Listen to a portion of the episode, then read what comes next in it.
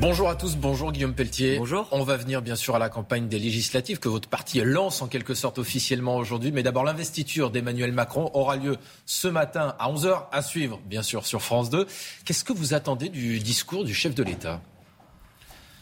Bah, Le problème d'Emmanuel Macron, c'est que hum, tout le monde attend à l'issue d'une élection d'un président de la République euh, ce qu'on a appelé euh, traditionnellement euh, l'état de grâce incontestablement, il est déjà en, disgrâce, non seulement auprès de, nos compatriotes. Seuls 38% des électeurs inscrits ont voté pour lui à l'occasion du second tour de l'élection présidentielle. Le vôtre a fait moins de 7%, a fait 7% ah au premier tour. Je, ne dis pas, il est le président, Emmanuel Macron. Mais il doit prendre conscience que son élection, qui est incontestablement légitime, s'appuie sur une fragilité euh, forte euh, à l'égard euh, des Français. Pourquoi état de disgrâce? Pourquoi?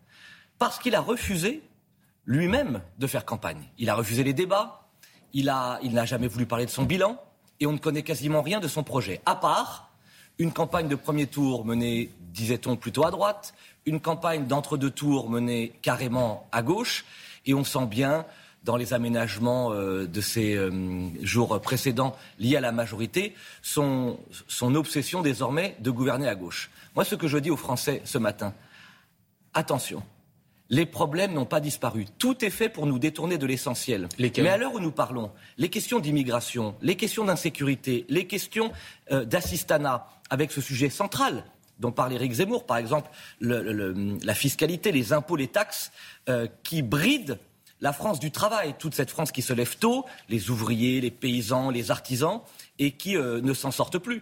Donc tous ces sujets-là sont mis de côté au service de, jours qui se suivent et qui se ressemblent avec Emmanuel Macron, c'est-à-dire on ne sait toujours pas ce qui va être fait pendant les cinq prochaines années. Alors que les Français euh, soient lucides et profitent les 12 et 19 juin prochains de choisir euh, une majorité qui ne confie pas les pleins pouvoirs à Emmanuel Macron. Deux semaines et on ne connaît toujours pas qui sera son ou sa future première ministre. Ça vous étonne?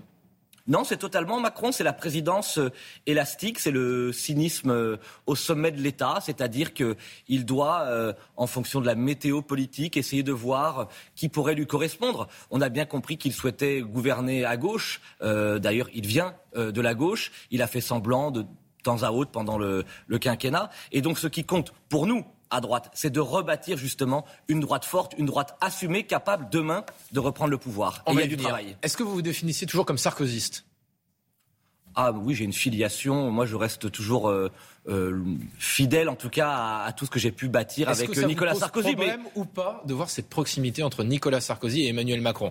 C'est républicain, c'est normal. Il sera président ce matin à l'Élysée. Il y aura François Hollande aussi. on sait qu'il a été reçu en début de semaine, qu'il parle des législatives. Il a appelé les républicains à gouverner avec Emmanuel Macron.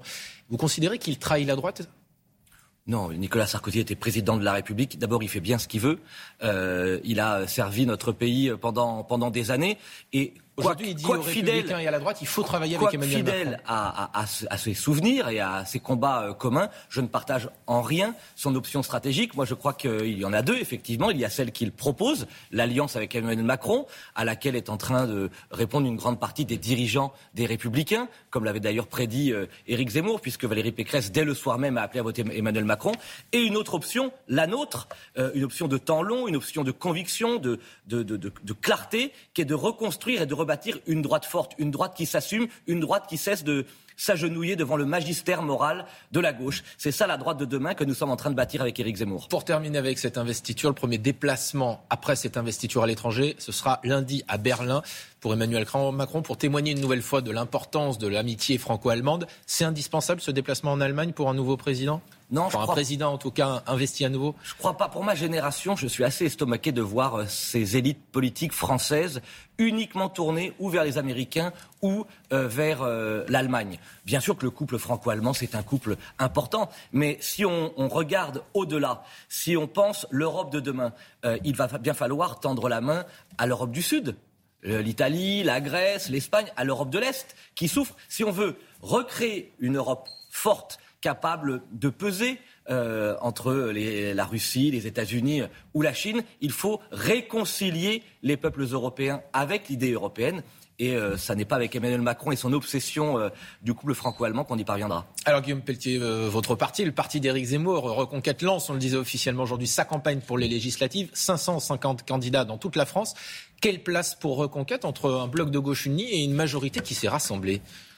Bah, Vous venez de le dire, c'est moi j'ai pas l'habitude d'utiliser la, langue de bois. Donc je, voudrais ce matin pousser encore à nouveau un cri de colère euh, contre euh, les Républicains et le Rassemblement national. Pourquoi? Vous l'avez dit, Emmanuel Macron a réussi l'union euh, de son camp, c'est-à-dire des centristes et des carriéristes. Très bien. Et Jean-Luc Mélenchon a réussi l'union des gauches et des islamo-gauchistes. Très bien.